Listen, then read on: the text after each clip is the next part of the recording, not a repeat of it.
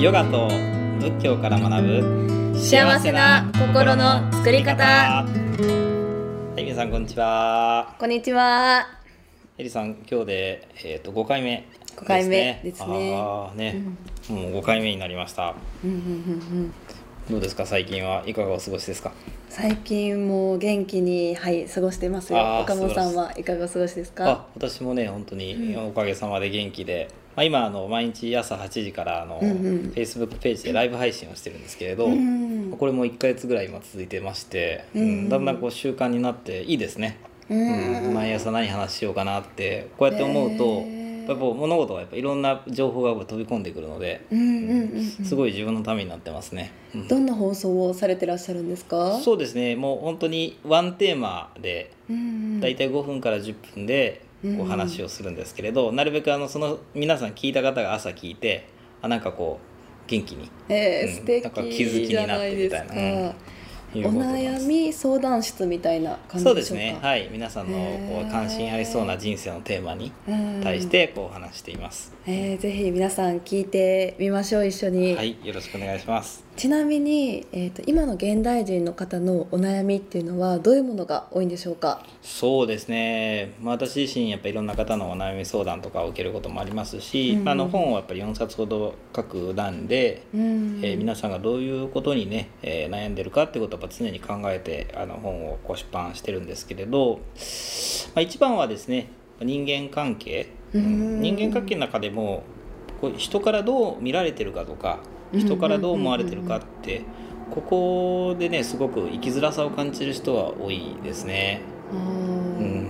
質問であの人からどう思われるか気になっています、悩んでいますというご相談が多いということですか？まあ、ダイレクトにねそういう言い方っていうのはあんまりないんでしょうけれども、うんうんまあ、要はそこに悩んでるってことですね。うん。例えばそうですね。まあ子供が勉強全然しないんですとかうんお母さんから。うん「どうしたらいいんでしょうか?」と。うんうんうんなぜね子供さん勉強しないことにこう悩んでるんですか?」だってとうんでも子供さん困ってませんよね？と。うん。別に勉強したいわけじゃないでしょと。じゃあうんなぜあなたが困ってるんですか？っていうとやっぱりこうよく聞いていくといやでこのいい学校に行かせたい学校があってうん。そこに進学できないとママ友からどう思われるかとかですね、ううんん、やっぱ結構気になってるのが周りからの目だっていうことありますね。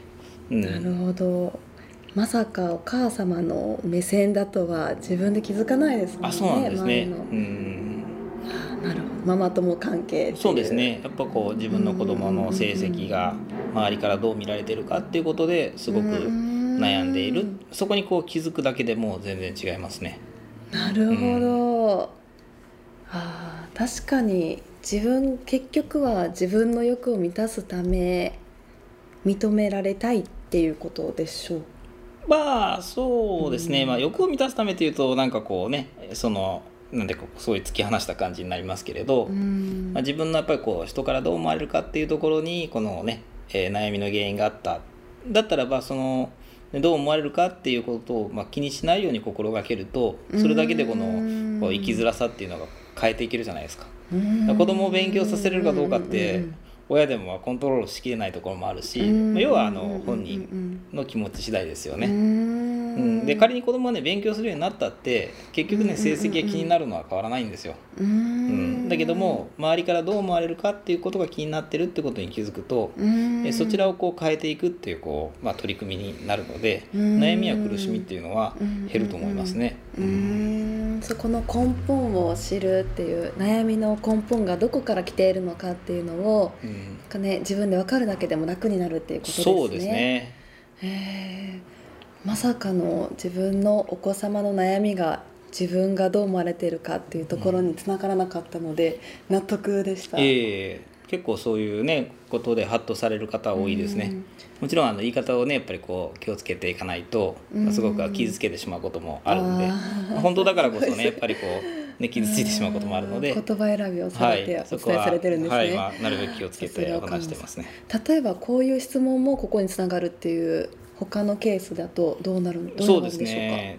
例えばあの今の、まあ、タイムリーな内容だとまあコロナでね、うん。えーみんなはコロナを恐れてるじゃないですか、うん。だけどそのコロナでこう熱が出るとかその入院しなきゃいけないっていうそういうこの不自由さや苦しみっていうのは、まあ、そこも大変なんですけどきっとね多くの人が恐れてるのは、コロナにかかったら周りからどう思われるだろうかとか、うーん。うん。まあ、これコロナに限ったことじゃなくて長期入院の時に、うん。うんうん入院するそのねこのなんていうか大変さよりも休んでたら会社の人に迷惑かけちゃうんじゃないかとか、うん。あー同僚からどう思われるんだろうかね。思います。思います一番怖いです。そうそう、そはい。そこは一番恐れてるんですよ、うん。うん、だからそういうことだと病気に苦しんでるんじゃなくて職場のみんなからどう思われるかに実は悩んでるってことですようね。ん。うん。もうね偏見視されてしまうんではないかって思ってしまいますもんね。そうですね。なるほどですだから、まあ、そうやってるとかなりの内容がねこう周りからどう思われるかっていうところになんか行き着いちゃうのも多いかなと。アドラー心理学のねアドラーという人は人間関係の悩みの全ては対人関係であるっていうふうに言い切ってますけれど、うん。まあ、そこまで私は言い切れないとは思うんですが、ただまあそこまで言い切るだけのこう説得力はありますよね。うん。結局は他人の評価の中で私たちは生きていることが多いからでしょうか？そうですね。やっぱりこう、まあ、他人の評価の中で生きている間違いないですけれどやっぱこう認めてほしいとか承認してほしいと、うんよく生まれたいと、まあ、承認欲求って言いますけどね、まあ、そういうのをみんなやっぱり私持ってますから、だからそういう承認欲求に苦しんでいるんでしょうね。ううんん。じゃあそれを解決するためには、うん。まあ、そこに気づくということ、まあ、出発点はそこですね、ううんん気づくっていうことですね。うん。さっきのお話もねあのありましたけど悩みの原因何に悩んでるかっていうことに気づくとうん。私たちの悩みのもうほとんどが解決します。うんあの悩んでる悩みとね課題は違うんですね。うん。悩みと課題が違ってて私の中では悩みっていうことと課題っていうことを分けてお話してるんですけれどうん悩みと課題がって違ってて悩みっていうのは何に悩んでるかわからない状態が悩みであったりうん迷いなんですよ。悩みとか迷いっていうのは自分が何に悩んでるか何に迷ってるかわからない状態、うんうんうんうん、でも何に悩んでるのか何に迷ってるのかっていうことが分かったらそれは悩みや迷いじゃなくって課題になるんですね。うんうんだ自分がね本当に何に悩んでるのか何に苦しんでるのかわからない状態は子供が勉強しないからとかコロナになったらどうしようとかですけれど自分が何に本当はね患い悩んでるのかって分かったならば今度は解決すべき課題になったり取り組むことができるこの課題になるんですね。ううん。で課題になったらあとはもう解決するかしないか。ねまあ、この、まあ、二択みたいになってくるのでうん。非常にこう道筋立つじゃないですか。うん。もう解決不能だったらもう諦めるしかないしうん。解決できるんだったら解決することになりますよね。ううん。んでも何に悩んでるか分かんなければもうそもそもどうしようもないじゃないですか。だからこうんうんうんううん。行ったり来たり行ったり来たりしちゃいますね。ううんん。表面的な部分ではなくて、うん。もう事実根本を見ていく作業が必要っていうことですね。そうですねなんかそのお話を聞いてマインドフルネスに近いところもあるなとあ思いあました。そうですね。だからでもマインドフルネスもなんかこううん。仏教出発の瞑想方法って言われてるのでうん多分うんあのすごく通じてると思います。ね、そこからアメリカに行って日本に行ってっていう、ね、マインドフルネスの勉強も軽くしたことがあるんですそうなんですか。なんか私が学んだマインドフルネスは、うん。瞬間瞬間起きていることを見ていくそしてネガティブな感情を捨てて、ありのままの事実だけを見ていくことをマインドフルネスというふうに学んで例えばぶつかった時うん。に相手の方がぶつかったとして、はい。なんで謝らないの？イラってするのではなくて事実だけを見た時ってただの肩の接触ですよね、うん。みたいな。っていうふうに何か感情が入るからイラッとしてまうっていうことを学んでなんかその事実だけを見ていくっていう作業ってどのシチュエーションにおいても大事なんだなっていう気づいたことがあったんですけれどああそれは素晴らしいですね。結局はねどんな作業においてもそこって必要なんだなってお話を聞いてて思いました。ネガティブな感情ってやっぱこう後からペチャッとこうくっつけたもんですけれど、うんまあ、それをこう横に置いといてそのまま見ていくっていうのは、うん。まあ、すごいやこれ仏教でも大切なね物事の見方ですうね。んなるほど、うん。勉強になります、はい。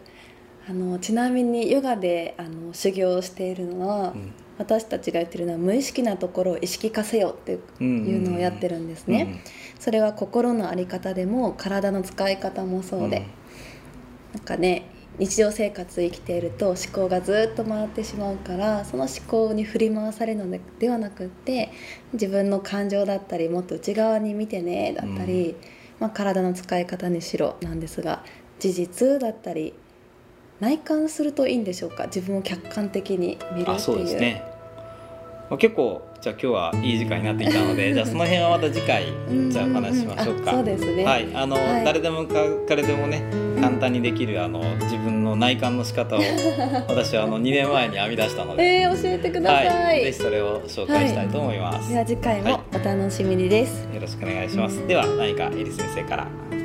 えー、と私はですね、はい。あのホームページや SNS インスタグラムではエリオがアンダー神戸でやっています。よろしければお友達になってください、はい。岡本さん。はい、えー、ブッダの教えを学ぼう Facebook ページで毎朝8時からライブ配信をしています。ぜひそちらを、えーお探しください。ありがとうございます。ありがとうございました。ありがとうございました